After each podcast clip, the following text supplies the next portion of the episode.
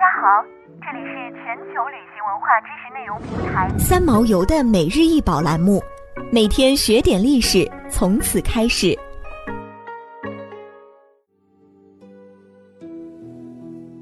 油滴天目茶碗高七厘米，茶碗除了底足周边之外，整体都涂有漆黑的釉，盏为漱口形，造型线条流畅，口包金边，釉色黑沉，釉质肥厚，有釉垂至圈足底，露胎相对较少。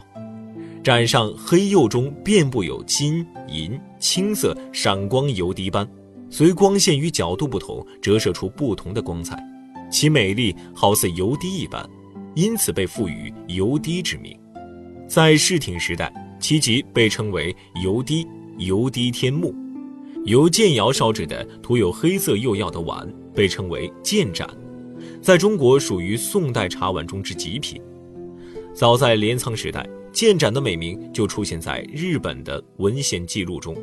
建盏黑色釉底上带有细短的线形花纹。看上去好像稻科植物荷，因此又被称为禾木。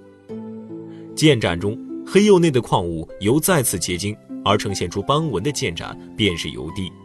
世挺将军家的客厅装饰解说书《君台观左右帐记》中的后半部分的内容，主要为书院之次第，记载有装饰书院所用的堂物茶罐和喝茶用的茶碗等相关情况，其中有一条土之物的项目。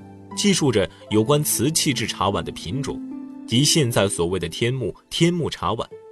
据其记载，土之物中的极品乃是药变，其次便是油滴。本品曾为江户后期著名茶艺人松平不昧公所藏，在其收藏品目录《云州藏账大明物部》中记录为油滴古之土景立盛木下长存福建屋。建窑制造的建盏能在宋朝风靡一时，这和当时盛行斗茶的风俗是分不开的。宋太宗在位时，曾派人在建州北苑监制龙凤御茶，负责监制御茶的官员，为了挑选出好茶上供，便定期举行新茶评选活动。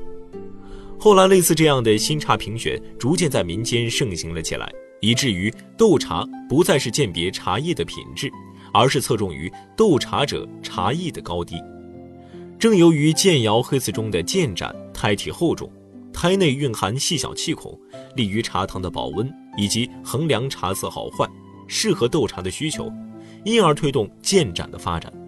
到了南宋末年的时候，斗茶之风衰落，导致了建窑减少，甚至停产了建窑的制造。与此同时，和中国一水相隔的日本却兴起了茶艺风潮。建盏成为日本贵族争相收藏的艺术品，这样一来，大量的建盏在十四到十六世纪期间便通过各种渠道流入到了日本。油滴天目茶碗在油滴茶碗中属名品，以其天目形的优美形态及其所呈现的油滴状美丽斑纹而闻名。九州国立博物馆所藏的这件油滴盏。被认为是与大阪馆所藏国宝盏可称为双璧的油滴天目。想要鉴赏国宝高清大图，欢迎下载三毛游 App，更多宝贝等着您。